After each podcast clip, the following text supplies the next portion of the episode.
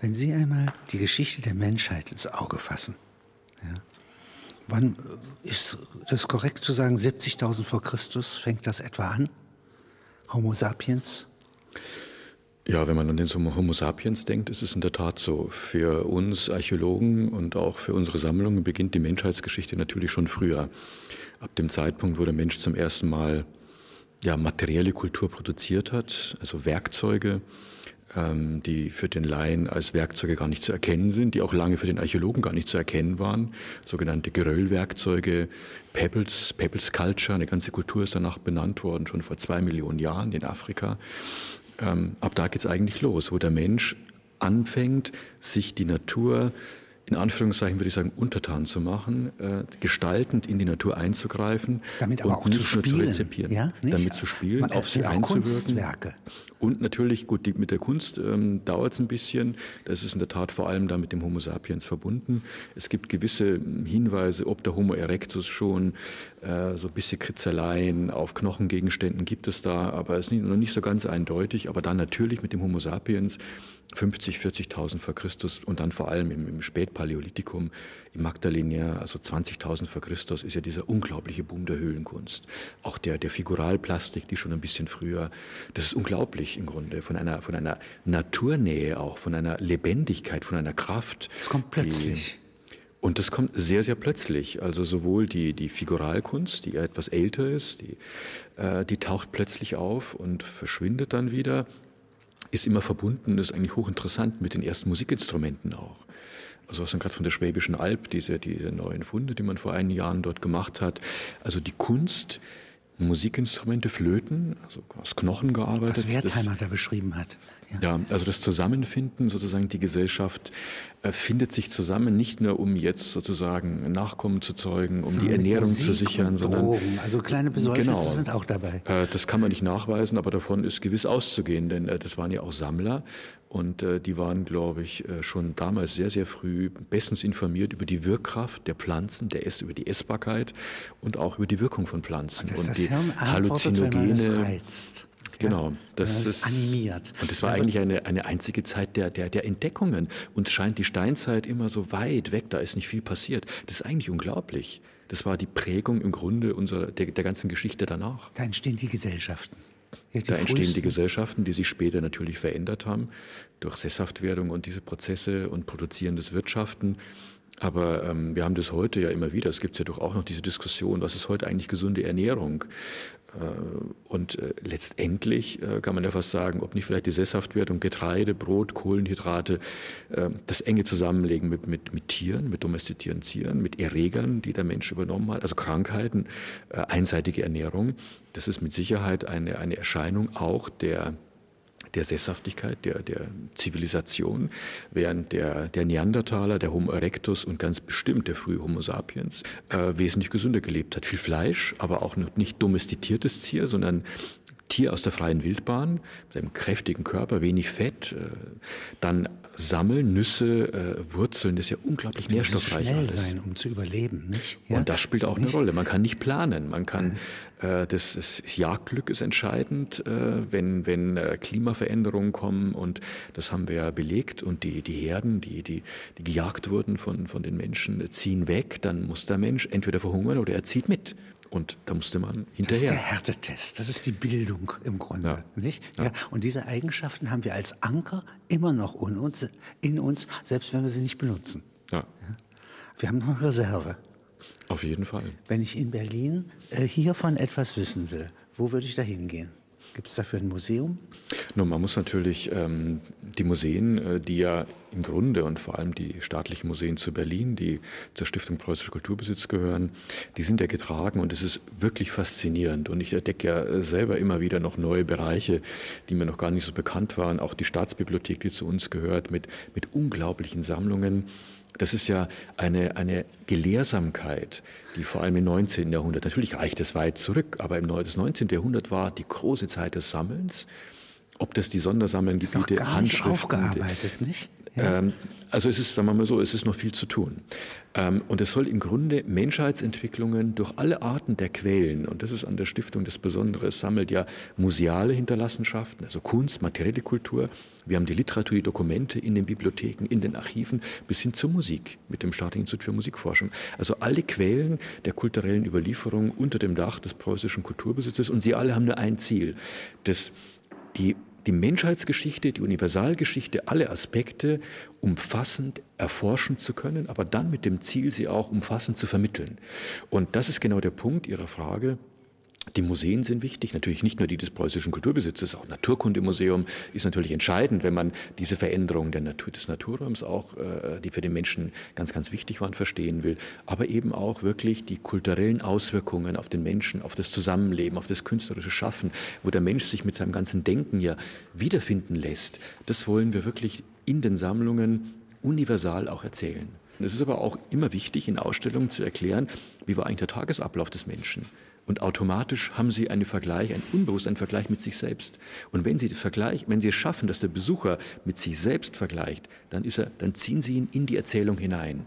Und dann ist er fasziniert und dann nimmt er viel mehr mit, als wenn er nur die Vitrinen entlang läuft. Dann bleibt er vielleicht vor Kunstwerken stehen, die ihn irgendwie faszinieren.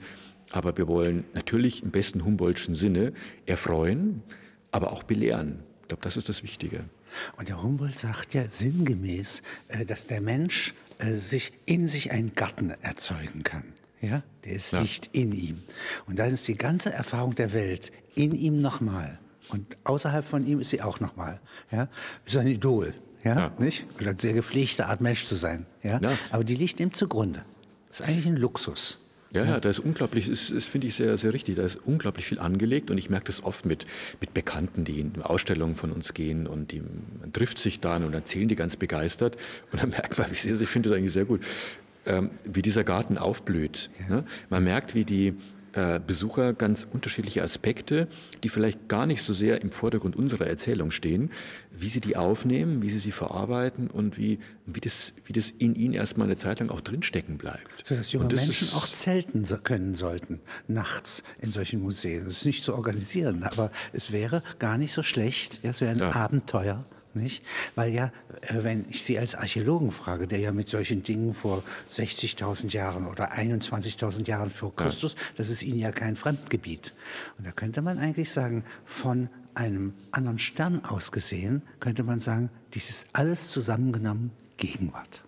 Ja, ja und äh, im Museum ähm, zu zelten ist natürlich schwer möglich, aber im Gelände an historischen, prähistorischen Denkmälern äh, kann man, man durchaus zelten. Ich meine, wenn wir in, in Sibirien auf, auf, irgendwelchen Grabungen sind, abgelegen, da muss man an dem Ort der, der Grabung natürlich auch sich irgendwie einrichten.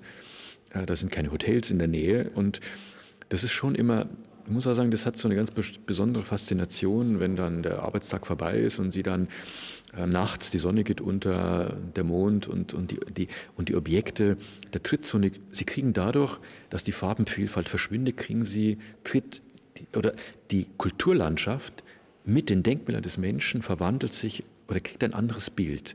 Und das finde ich ist unglaublich ergreifend und da sieht man noch einmal viel, viel deutlicher, weil es silhouettenhafter ist, wie der Mensch sich in diese Naturlandschaft hineinschiebt auch in verschiedenen zeitlichen Schichten. Meistens sind an diesen Orten ja immer wieder Menschen hingekommen und haben dort Objekte hinterlassen, die auch obertägig sichtbar sind, die man gar nicht ausgraben muss, die zu sehen sind im Gelände. Und das ist schon eine ganz faszinierende Schichtung, äh, die zu unterschiedlichen Tageszeiten unterschiedlich äh, deutlich hervortritt. Jetzt äh, mache ich einen großen Sprung und habe jetzt das Jahr 3000 vor Christus etwa. Ja. Und die Periode dann bis so 500 vor Christus. Man nennt das auch die erste Achsenzeit, weil in Mesopotamien, aber auch nördlich des Schwarzen Meeres, ja, ja, aber auch in Ostasien, ja, entstehen hier jetzt die ersten großen Zivilisationen und zwar auch plötzlich. Ja. Das ist wirklich so. Ich finde den Begriff der Achsenzeit, der von Karl Jaspers stammt, äh, er hat es ja vor allem in seinem Buch die Achsenzeit auf die Zeit 6., 5. Jahrhundert vor Christus zweite, bezogen. Ja. Ähm, Aber ich finde diesen Begriff eigentlich faszinierend und man kann ihn auf, auf, man kann ihn auch auf viel frühere Epochen noch übertragen und auch spätere genauso. Und das ist schon bemerkenswert, wie. Dass es in Schüben passiert. Dass es in Schüben passiert. Natürlich bereitet sich das vor. Das ist ja eine, eine Metapher der Achsenzeit. Das ist jetzt nicht eine, eine Zeitlinie, aber es ist doch eine, eine Periode, in der sich etwas, was sich vorbereitet hat, langsam sich seinen Weg bricht. Und genau, und das ist natürlich das, das, äh, die Entstehung im Grunde äh, des Pharaonenreichs.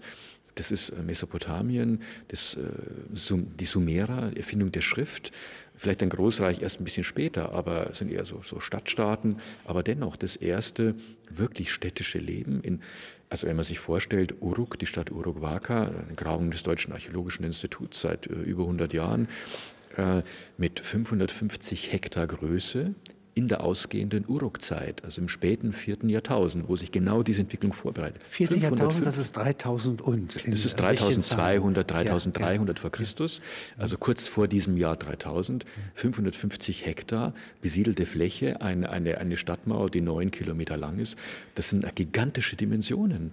Und äh, das funktioniert nur, wenn etwas Entscheidendes hinzutritt, eben nicht die Planbarkeit der Ernährung, das ist sowieso die Voraussetzung, aber das ist auch schon für wesentlich kleinere Siedlungen die Voraussetzung, dass man die Ernährung produziert, um sie abzusichern, sondern eben wirklich, wie ist es überhaupt denkbar, dass Menschen, eine gigantische Zahl an Menschen in so einem Ort zusammenleben. Dass sie sich vertragen. Das sind ja gestapelte muss, Äcker. Genau, das, ja, muss, das ist doch nicht selbstverständlich. Nein, das muss organisiert sein, das muss äh, äh verwaltet werden. Also Erfindung der Schrift passiert ja auch genau in diesem Zeitpunkt. Die Entstehung politischer Strukturen, dass plötzlich die Religiosität des Menschen, die immer da war, vom Anbeginn an, das zeigt der, der, der Neandertaler bereits, der frühe Homo sapiens, dass das aber jetzt institutionalisierte Formen findet, mit Priestertum, mit, mit erst Heiligtümern, später dann Tempeln und so weiter.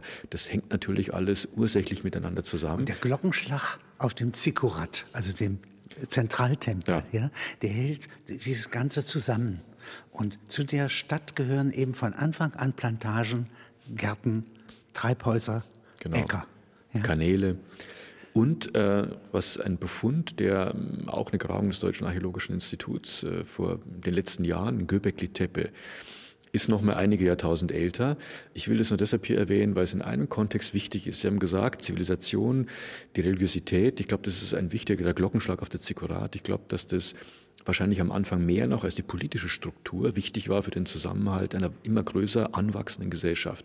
Denn dort haben wir im 10. und 9. Jahrtausend vor Christus eine gigantische Anlage in einer Zeit, als der, der Mensch noch nicht richtig sesshaft war, noch Wildbeuter, aber gigantische große Skulpturen errichtet hat, Reliefs, in denen sich eine, eine unglaublich facettenreiche Vorstellungswelt widerspiegelt, mit Tieren, aber auch mit Fruchtbarkeitsakten, Fortpflanzungsakten und so weiter. Und äh, aber auch in Kultanlagen, deren Bedeutung wir und Funktion in allen Einzelheiten noch gar nicht kennen. Und das in einer riesigen Dimension, einer neben dem anderen, soweit das Auge reicht quasi. Und ganz religiös. Also man kann fast sagen, der Mensch hat sich in großer Zahl erstmals offenbar zusammengefunden in dieser Zeit, um Rituale, und zwar aus einem großen Gebiet sind die Menschen zusammen, um Rituale durchzuführen. Ich glaube, das zieht sich wirklich wie ein roter Faden letztlich bis in die, in die Moderne die Kraft der Religiosität. Wir stellen fest, dass der Mensch auch, und zwar er selbst, mit, mit seinen Hinterlassenschaften, mit den Knochen, eine, eine eine richtige Quelle ist, die unglaublich viel sagen kann Ein über Text Lebensweisen, Dinge, bei denen man lesen kann. Das auch. ist, genau, das ist, das ist, er trägt also sozusagen einen Biopass in sich. Seine ganze Biografie ist ihm eingeschrieben in die Knochen mit Dünnschliffen, mit Genetik, mit Isotopenuntersuchungen. Sie können wissen, hat er in der Jugend am selben Ort gelebt wie, wie im Alter? Wie mobil war er eigentlich? Wie hängen die Gesellschaften zusammen? Die Genetik spielt eine große Rolle und natürlich auch, nochmal eine andere Hinsicht Richtung Neurowissenschaften und auch nochmal Richtung hm, Psychologie. Ich glaube, man muss viel mehr noch darüber nachdenken, ähm, warum der Mensch eben so agiert hat, wie er agiert hat. Wir Archäologen können die Rahmenbedingungen erforschen. Und das ist auch schon eine Menge aus, aus nichts, aus, aus dem Dreck der Geschichte sozusagen, dass der Mensch so und so agiert hat in bestimmten Situationen. Aber um noch tiefer zu verstehen, glaube ich, spielen auch die Neurowissenschaften eine ganz zentrale Rolle. Und ich denke, das wird auch nochmal ein Feld der Zukunft sein. Im Augenblick sind wir. Wie können Sie etwas feststellen?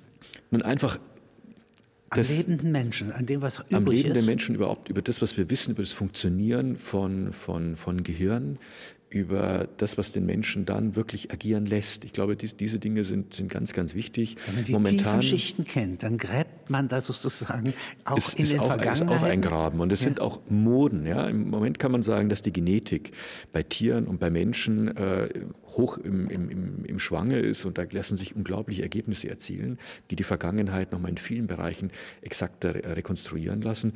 Und es gibt aber durchaus immer wieder schon ein paar, auch in der archäologischen Literatur, so ähm, methodisch hochinteressante Ansätze irgendwie der Einbeziehung der Neurowissenschaften, auch in den Kunstwissenschaften. Also ich denke, das wird in der Zukunft sicher noch mal wichtiger werden.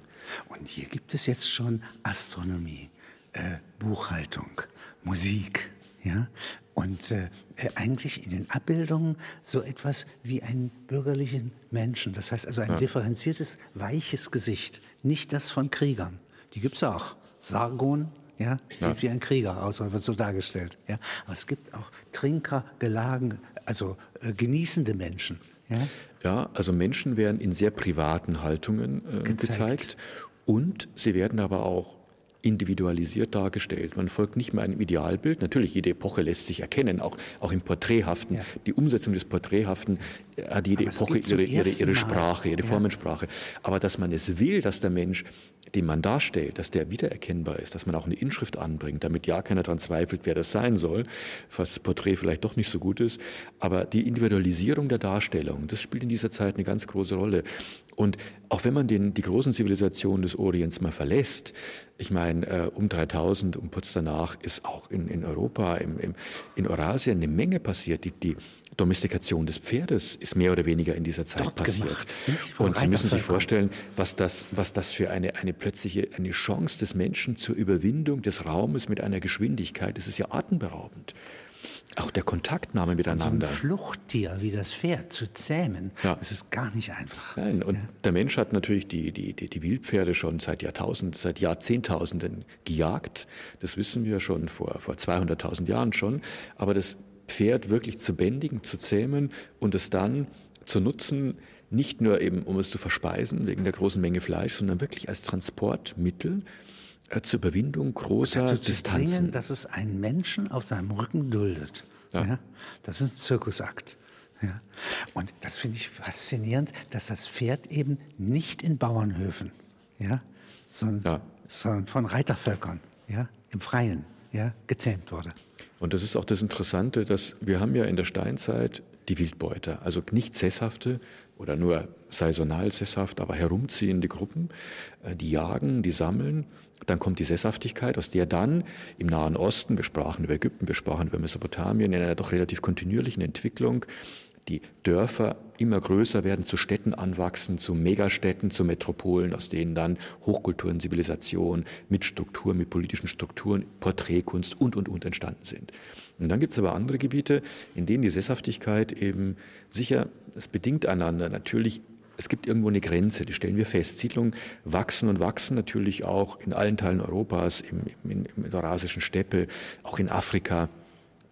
Aber bis zum gewissen Punkt es lässt sich offenbar nur, wenn man die staatlichen und verwaltungsmäßigen Strukturen nicht hat, lässt sich eine nur lässt sich bestimmte der Mensch nur genau nur bis zu einer bestimmten Gruppe lässt sich das irgendwie regeln und dann zerbricht es. Das heißt, es wandern Gruppen ab. Wir haben das durch siedlungsarchäologische Untersuchungen in den größeren Gebieten. Da sieht man, wie in der Nähe nach einer gewissen Zeit des Bestehens einer Siedlung eine neue Siedlung gegründet wird. Also Gruppen gehen weg, Filiation nennt man Exodus. dieses Phänomen, genau.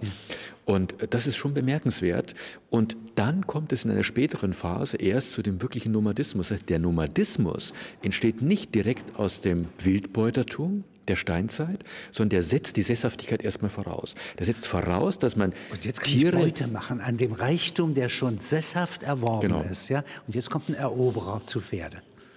Aber das ist sehr interessant, wie Sie das beschreiben, denn es spricht doch sehr viel, es ist doch durchaus auch möglich, das ist eine Frage, was ich stelle, dass manchmal auch die Sesshaftigkeit äh, inflationär, ja, äh, gewissermaßen als Megastadt, als frühe Megastadt entsteht, die wieder zerfällt in Dörfer, ja, die sich wieder aggregieren, ja, ja. und die nächste Form der Stadt entwickeln und verschränkt damit äh, die erst die Wildbeute liefern, ja, die Opfertiere, ja, Und später mal, ja, äh, kehren sie wieder, ja, nachdem ja. Äh, die Städte Reichtum erworben haben, sich interessant gemacht haben durch Mauern, ja, ja. und jetzt werden die bedroht. Und jetzt werden das Herrscher. Ja. Die brauchen die Prinzessin. Das ist Prinzessin Turandot. Also diese ganzen Geschichten, ja, die gehen vorwärts und rückwärts verschränkt. Ja. ja. Ja, und es ist ja auch so, wenn man mal sieht, ähm, wie diese Reiternomaden, diese kriegerischen, wie die Entwicklung weitergeht, in großen Teilen Zentralasiens bis hin zum Mongolenreich, aber vorher schon. Wir haben dann in der nachchristlichen Zeit, nach der Spätantike, eben die Entstehung dann von reiternomadischen Staatsgebilden, von Nomadenreichen. Und dann entstehen durchaus Städte wie Karakorum, äh, die Hauptstadt von Genghis Khan im 13. Jahrhundert oder etwas früher im 9., 10., 11. Jahrhundert, äh, Karabalgas, also die Uiguren-Hauptstadt, ähm, die Karakorum vorangeht. Und das sind offenbar zum Teil Zeltstädte, das können Grabungen nachweisen. Man sieht äh, im Grunde, dass man die, die Installationen noch für die Aufbauten von jurtenartigen Gebäuden hatten. Aber es gibt auch gigantische Befestigungsmauern. Es gibt Tempelbauten, es gibt Einflüsse chinesischer Architektur. Also da findet etwas ganz Interessantes zusammen. Und es ist eben dann so, dennoch äh, aber auch Trotzdem bestehen die nur ein, zwei, maximal drei Jahrhunderte. Karakorum viel kürzer, im Grunde nur die Zeit von, von Genghis Khan und seinem Nachfolger noch. Und dann zerfällt das wieder. Das heißt, man bildet woanders eine ähnliche Stadt neu. Das heißt, wenn die politischen Strukturen zerfallen, ähm, und das ist der Unterschied zu den großen Zivilisationen des Nahen Ostens und auch Chinas und des Industals, dort ist einfach eine Kontinuität, die allen politischen Brüchen zum Trotz weitergeht. Der Fluss die Kanäle, genau. ja, die Sesshaftigkeit und dort, zusammen. Und dort, Sie haben gigantische Städte, zum Teil Zeltstädte, aber mit monumentaler Architektur, Ummauerung. Und dann irgendwann gibt es einen politischen Bruch, eine neue Zivilisation, eine neue, neue Dynastie, ein neues Volk bricht ein, bemächtigt sich dieser Region, die werden zerstört, verlassen und vielleicht nur 10, 15 Kilometer weiter baut man etwas Ähnliches wieder auf. Und diese Zeit kann man natürlich äh, wunderbar sehen in den Museen der Museumsinsel das alte Museum mit äh, der griechischen und etruskischen und römischen Kunst, das neue Museum mit den Entwicklungen Altägyptens, mit dem Museum für Vor- und Frühgeschichte, wo sie die, die heimische Prähistorie, die europäische Prähistorie vom Homo erectus es ist über... begehbare Geschichte. Genau, es ist begehbare Geschichte über den Homo sapiens. All das, worüber wir uns unterhalten haben, können Sie dort nachvollziehen, vergleichend auch betrachten. Das ist auch wichtig. Sie können von einem Museum ins andere, Sie gehen weiter ins Pergamon, sehen Monumentalarchitektur, sehen Mesopotamien dort, den Islam. Weiter. Wenn Sie weitergehen, geht es, geht es natürlich auch in die, in, die, in, die, in die jüngeren Perioden, dann nach der Spätantike, dann bis in die Renaissance, die Skulpturensammlung, die Gemäldegalerie. Und eigentlich Und, müsste man jetzt äh, den Film von Fritz Lang über die Nibelungen ja, oder ja. Richard Wagners Ring ja, in diesen Zusammenhang gelegentlich mal einbringen. Ja, und im neuen Museum sehen Sie äh, Objekte, Grabfunde aus der Hundenzeit, würde sich wunderbar eignen. Wir machen ja immer wieder äh, Events auch, in denen Filme eingespielt werden, ähm, die unter Fritz Langs Film über die über Attila äh, oder König Etzel würde sich wunderbar eignen. Und nicht zu vergessen, wenn man dann in einigen Jahren dann über den Lustgarten hinübergeht, im Humboldt-Forum im Berliner Schloss, eben diese Zeit, das sind ja weltweite Phänomene. Und ich glaube, das ist wirklich wichtig, was wir in der Zukunft noch stärker zeigen müssen. Wie waren die Entwicklungen, wenn wir die Achsenzeit um 3000 nehmen? Was ist eigentlich in Afrika südlich der Sahara passiert? Was ist in Amerika passiert? Was ist in Ostasien, in in, in, in Südpazifik. Das sind hochinteressante Phänomene. Wir haben großartige Sammlungen und mit denen wollen wir dort diese Geschichten weitererzählen. Ich glaube, der Mensch in einer globalisierten Zeit, ähm, der soll schon auch in den Stand versetzt werden, weltweit kulturelle Phänomene zu unterschiedlichen Zeiten. Es gibt dann natürlich auch Verschiebungen. Ein lebendiger aber, Planet. Aber, aber genau, aber ja? es, es passieren Dinge immer wieder sehr ähnlich. Und manche Dinge passieren hier und dort gar nicht. Und warum ist es so gewesen? Der Mensch war immer derselbe. Aber was, was waren die Rahmenbedingungen? Hat die Natur den Menschen so geknebelt, dass er in bestimmten Gebieten einfach gar nicht weiter konnte? Oder, Oder ist manchmal ein Überschuss, ein Luxus äh, der Punkt, wo der Fortschritt ja. plötzlich entsteht? Nicht? Ja. Also das gibt es auch. Ja? Dass ja. also sozusagen Konfuzius gleichzeitig mit Heraklit bis Sokrates, nicht? Und dann Buddha inmitten ja, dass das gleich, fast gleichzeitig geschieht. Ja, ja das ist, das ist nahezu unglaublich eigentlich. Macht, ja, ja. Nicht? Ja. Oder aber immanent etwas, ja, was in den Menschen hochschießt. Ja, und es stellt sich schon immer wieder bei diesen Achsenzeiten natürlich die Frage, und man kann sie durchaus mit Recht stellen, wenn man an, an Konfuzius denkt, an, an China, äh, an Buddha, also an Indien, äh, welche Rolle spielen die Kontakte in der, nicht, dass sich Dinge verbreitet haben, aber dass man irgendwo, dass Menschen eine gewisse, in ihrer Entwicklung einen gewissen Stand erreicht haben, wo sie andere auch nachdenklich machen, über bestimmte Dinge anders zu denken und das aber dann seine ganz eigene Ausdrucksform findet. Und äh, das wäre jetzt absurd, äh, Amerika damit eindenken zu wollen, weil es nachweislich keinerlei Kontakte gegeben haben kann. In, nehmen, wir, nehmen wir mal an, in diesem ersten Jahrtausend vor Christus. Aber alles, was auf der alten Welt unterwegs war, ist ja auch in einem Kontakt gewesen. Und, äh, denn die Seidenstraße ist keine Erscheinung des Mittelalters. Und Theodor Fontane, der behauptet, dass der Stechlinsee eine Zitterhaut kriegt, wenn in Java Massaker geschehen. Ja? Der spricht ja von der Empathie auf ja. der Welt. Und ja. das wäre eine Ahnungskraft, ja, die Verbindungen schafft, äh, auch ohne Kontakt. Eine Ahnungskraft, das ist, finde ich, ein, ein sehr passenden Begriff. Und das ist der nüchterne mhm. Fontane, ja, der sachliche Mann. Ja? ja. Das ist im Grunde ja die großartige Chance, in der Mitte Berlins, am historischsten Platz im Grunde, mit der Museumsinsel, die ja die Menschheitsentwicklung, Kunst, Kulturentwicklung Europas und des Nahen Ostens in wirklich herausragenden Sammlungen zeigt, das zu erweitern und auch von Angewinn, soweit es die Sammlungen zulassen, bis in die Gegenwart die Kulturentwicklung und Kunstentwicklung, Menschheitsentwicklung Amerikas, Asiens, Ozeaniens, äh, Australiens, äh, Afrikas, also die, die Geschichte weiterzuerzählen, die Geschichte ganz zu erzählen und mit dem Humboldt-Forum im Schloss und der Museumsinsel gemeinsam einen Ort zu schaffen, einen Ort, einen wahren Ort der Weltkulturen. Das Humboldt-Forum alleine, man sagt immer Ort der Weltkulturen, das ist ja nicht alleine. Zur Welt gehört natürlich auch Europa. Und wir müssen auch schauen, im Humboldt-Forum und auf der Museumsinsel Querverbindungen zu schaffen. Die gibt es auch. Wenn wir zum Beispiel Gandhara-Kunst im Humboldt-Forum zeigen werden, äh, diese ja als Folge des Alexanderzuges, ne, das, das ja im Grunde in, im heutigen Afghanistan und äh, Südtadschikistan werden ja so griechische Königtümer so in Folge des Alexanderzuges so ab, ab dem dritten, zweiten, ersten Jahrhundert vor Christus gegründet, die dann noch Jahrhunderte später einen nachhaltigen Einfluss auf die dortige lokale Kunst haben, die sogenannte Gandhara-Kunst. Das sind Verbindungen. Auch Pferdezucht. Die, auf Pferde Griechischer so, Provenienz. Eben, ja. und das, da, da, lassen sich diese Verbindungen natürlich, die kann man also nicht nur durch die Wanderung der damaligen Zeit, sondern wir können das natürlich auch durch die Sammlungen herstellen.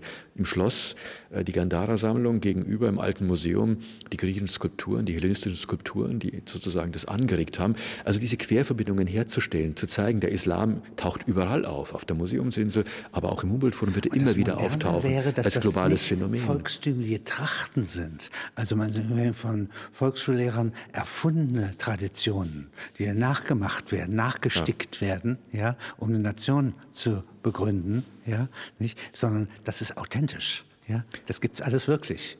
Das ist authentisch alles wirklich und es lassen sich hochinteressante Geschichten um diese Objekte herum erzählen.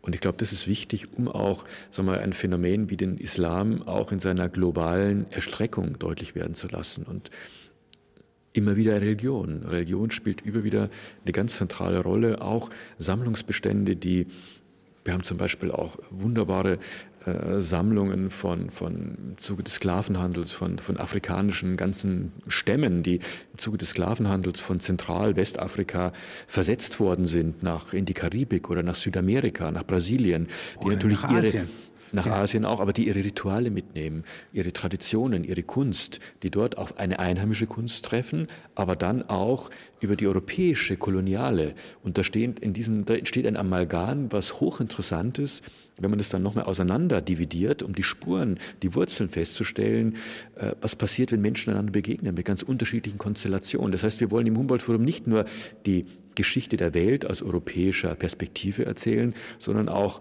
aus die, die Kunst Südamerikas aus afrikanischer Perspektive und umgekehrt. Und ich glaube, das, das ist die große Herausforderung auch. Und die noch einmal den Besuch eines solchen Ortes in der Mitte Berlins insofern zu einem besonderen Erlebnis werden lässt, weil der Mensch einen ganz neuen Blick auf die Welt bekommt. Wenn ich mir also äh, wünschen dürfte, äh, ich möchte gerne den einzigen Sklavenaufstand, der gelang, auf Haiti, ja, dokumentiert sehen. So wie Kant äh, das interessant fand, so wie ja. Heinrich von Kleist ja, Geschichten darüber geschrieben hat, ja, ja. Dann würde man vielleicht im Forum, ja, hier, ja, sozusagen so eine Geschichte noch einmal schreiben, aufbewahren, ja, Genau so ist es. Haiti ist natürlich ein, ein, faszinierendes Beispiel mit dem Kaiser von Haiti. Und Haiti ist ein Paradebeispiel. Wir haben vor zwei Jahren, wir haben leider keine selber keine besonders große Sammlung über Haiti, aber wir hatten eine Sonderausstellung über den Voodoo-Kult.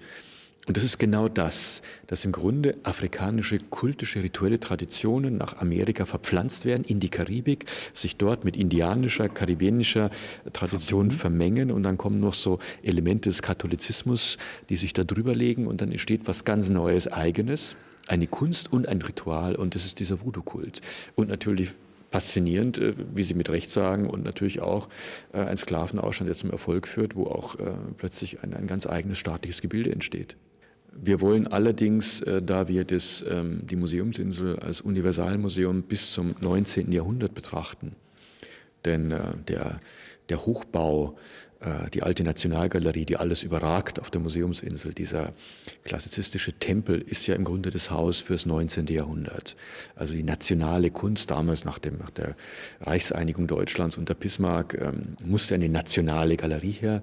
Und dort sehen Sie heute eben die Kunst des 19., deutsche Kunst, vor allem Franzosen natürlich, des 19. Jahrhunderts in Skulptur und Malerei. Und wir haben in der Skulpturensammlung im Bodemuseum die Zeit dazwischen, also in der die archäologischen Kulturen, sagen wir, in, mit der Spätantike endet diese, diese alte Welt. Und dann beginnt im Grunde dann äh, Mittelalter, frühe Neuzeit und so weiter. Das haben wir den Skulpturen vertreten und für uns ist die Museumsinsel erst vollendet, wenn die Malerei als wichtigstes Element der Neuzeit hinzutritt, wenn also die Gemäldegalerie vom Kulturforum umzieht und wir wirklich gemeinsam auch mit Kunstgewerbe, mit, mit Kupferstichkabinett, einigen Teilen, also mit Grafik, die Kunstgattung in Dialog bringend, nicht getrennt mehr, das wollen wir nicht, wir wollen eine ganz neue Präsentation, die Kunstgattung in Dialog bringend, wirklich Kulturgeschichte zu schreiben. Also nicht eine Kunstgeschichte der Skulptur, eine Kunstgeschichte der Malerei, eine Kunstgeschichte der Grafik, sondern eine Kulturgeschichte dieser Zeit, die diese Kunstgeschichten natürlich sichtbar hält, aber vereint, um ein umfassendes Bild der Entwicklung dieser Zeit und die dann im 19. Jahrhundert mündet. Und diese Zeit wird ja parallel im Humboldt-Forum dann durch die außereuropäischen Entwicklungen in dieser Zeit auch sichtbar gemacht. Sie werden dort auch äh, Barock äh, aus, aus äh, Mesoamerika sehen können, wo indianische Kunst, aber dann eben durch die Christianisierung, Kolonialisierung spanische Barockelemente aufnimmt. Und das sind wieder wirklich hochinteressante Phänomene, die dann wirklich dem Besucher einfach vergleichbar werden. Jetzt gibt es ein neuartiges Interesse eigentlich im 21. Jahrhundert. Das ist ja doch sehr anders, als wir Ende des 20. Jahrhunderts uns das alles ausgemalt haben. Und es entsteht ein Bedürfnis nach Verankerung. Es ist so viel Neues, so viel Ungewisses, ja. ja. dass man gewissermaßen die Institutionen, die Elemente der Vergangenheit gerne um sich sähe. Ja? Die Möbel der Erfahrung.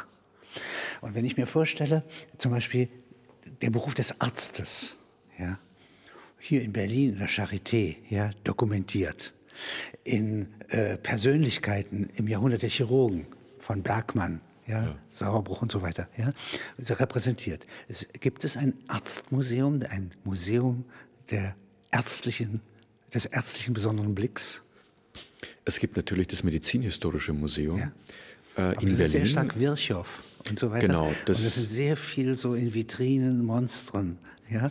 Und genau, das, ist natürlich so ein, viel, es ist relativ viel Formaldehyd. Ja, ja, ja. Ähm, ist dort eingelegt, also Fehlbildungen und so weiter, ähm, die natürlich auch, auch als auch Anschauungsmaterial also für Medizinstudenten Geschichte, waren. Die Biografie eines Landarztes sieht man da nicht. Nein, das sieht man in der Tat nicht. Äh, man sieht vielleicht auch ob, wir, die Entwicklung der Medizingerätschaften.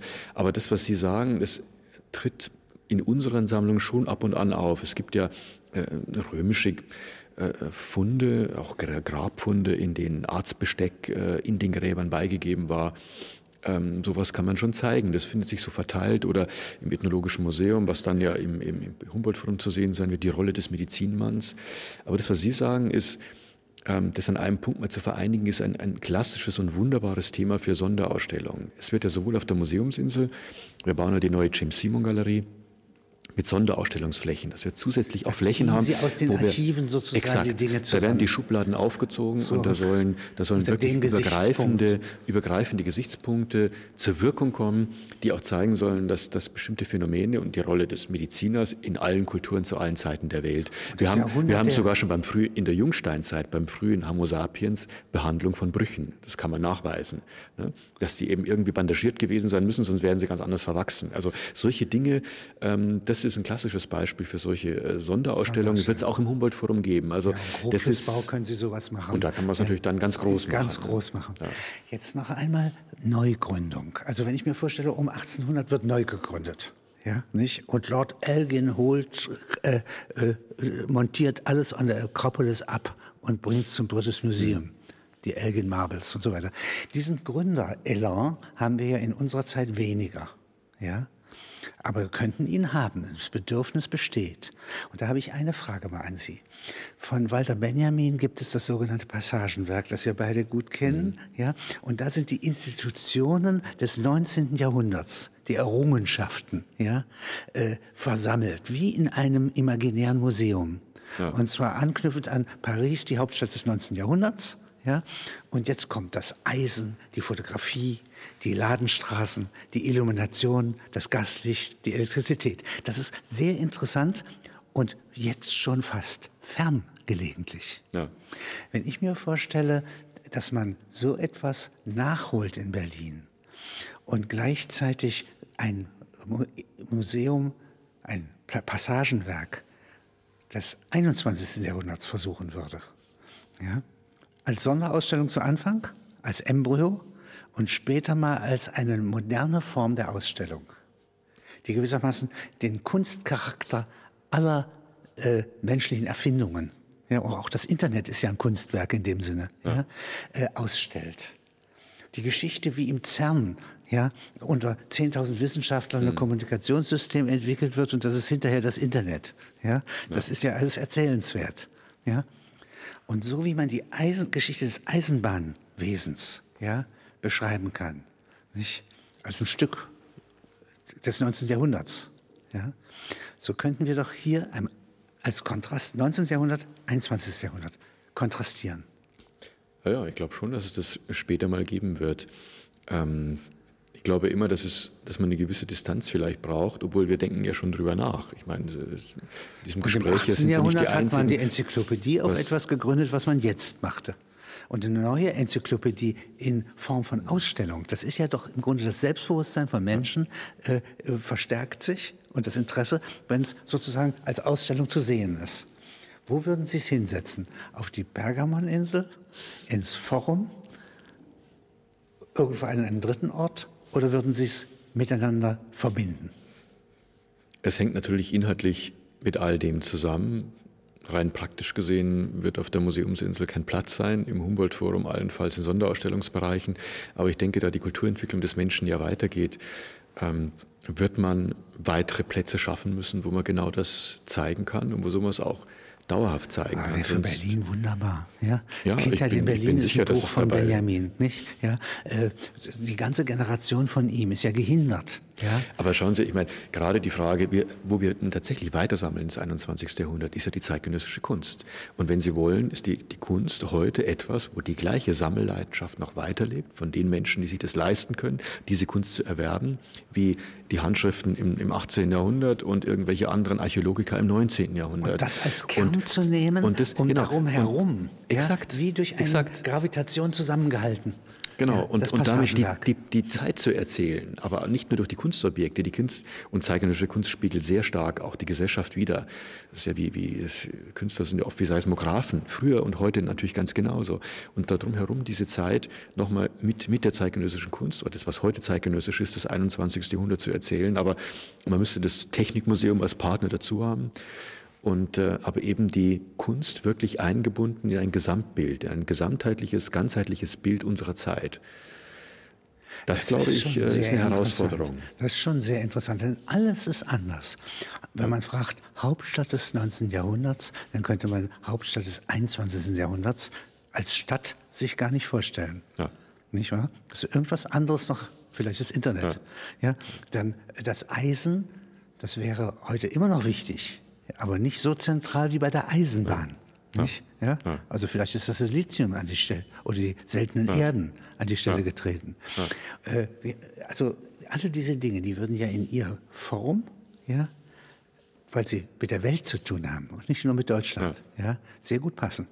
Ja, das ist Kulturgeschichte und für uns ist, glaube ich, ganz wichtig und im Humboldt-Forum ist das ein zentraler Aspekt. Das darf kein, keine abgeschlossene Erzählung der Vergangenheit sein. Es muss in die Gegenwart weitergezogen werden. Es muss auch immer versuchen, und da haben wir bestimmte Bereiche, die nicht durch die Dauerausstellung besetzt sind, es muss immer wieder Fenster in die Zukunft auch öffnen. Ohne zu wissen, wie sie werden wird, aber um den Menschen zum Nachdenken zu bringen. Und das ist, glaube ich, noch einmal im Humboldtschen Sinn erfreuen und belehren und man könnte noch sagen, nachdenklich machen. Der soll nicht nur, nur Verwalter als genau. Äh, Chef des preußischen Kulturbesitzes. Nein, nein, ja. ganz und gar nicht. Dafür gibt es die Verwaltung. Gründer. Man kann auch wieder Gründer sein. Ja? Und Humboldt ist ja ein Gründer. Ja. Beide Brüder. Beide Brüder und beide stehen ja auch äh, für das Humboldt-Forum. Und es ist in der Tat so, man ist als Leiter, Chef des preußischen Kulturbesitzes ja weniger Verwalter. Dafür gibt es eine große Verwaltung. Das, das äh, Dankenswerte und das Großartige eigentlich an dieser Tätigkeit ist, dass man, ja, Sie sagen Gründer, man kann Dinge auf den Weg bringen, man kann Dinge gemeinsam mit, mit anderen, mit natürlich den Mitarbeitern und so weiter und Kollegen, Fachleuten ähm, erdenken, weiterdenken und etwas hinterlassen. Und äh, etwas hinterlassen, was mir persönlich und auch meinen Kollegen sehr wichtig ist, was veränderbar bleiben muss für die Zukunft, um reflektieren schön, zu können, wie die Gesellschaft die verschiedenen Epochen wirklich rezipiert und auch sehen will und auch die Sehgewohnheiten ändern sich und wir wollen ja immer den Menschen erreichen. Und das, das ist ganz, ganz wichtig. Und schön ist, dass eine Stadt, ja, ihr Zentrum mit so etwas ausstattet, also einer Vertikale in die Vergangenheiten und damit eigentlich auch immer in die Zukunft. Nicht? Genau, ja? und das ist etwas, was die ganze Welt an Berlin fasziniert. An und der Museumsinsel und, und an dem, an dem Humboldt-Forum. Genau. Und dass man an dieses wiederaufgebaute, teilweise wiederaufgebaute Schloss ist eben nicht zum Sitz des Bundespräsidenten oder irgendeine politische repräsentative Funktion macht, sondern zu einem Ort der Weltkulturen zusammen mit der Museumsinsel. Das ist eine, eine, eine, eine Geste im Grunde, der sich, glaube ich, viele in unserem Land, auch der politisch Verantwortlichen, in ihrer Tragweite noch gar nicht so klar sind. Aber das prägt ein Bild Deutschlands im Ausland, äh, auf das wir bei unserer ja nicht ganz unschwierigen Geschichte ähm, eigentlich äh, dankbar sein müssen. Denn ich sehe das auf der Museumsinsel. Es gibt ja keinen Staatsbesuch, der in Berlin ist, der, wenn eine Stunde Zeit ist, der eben nicht ins neue Museum geht oder ins Pergamonmuseum. Und das sagt sehr, sehr viel.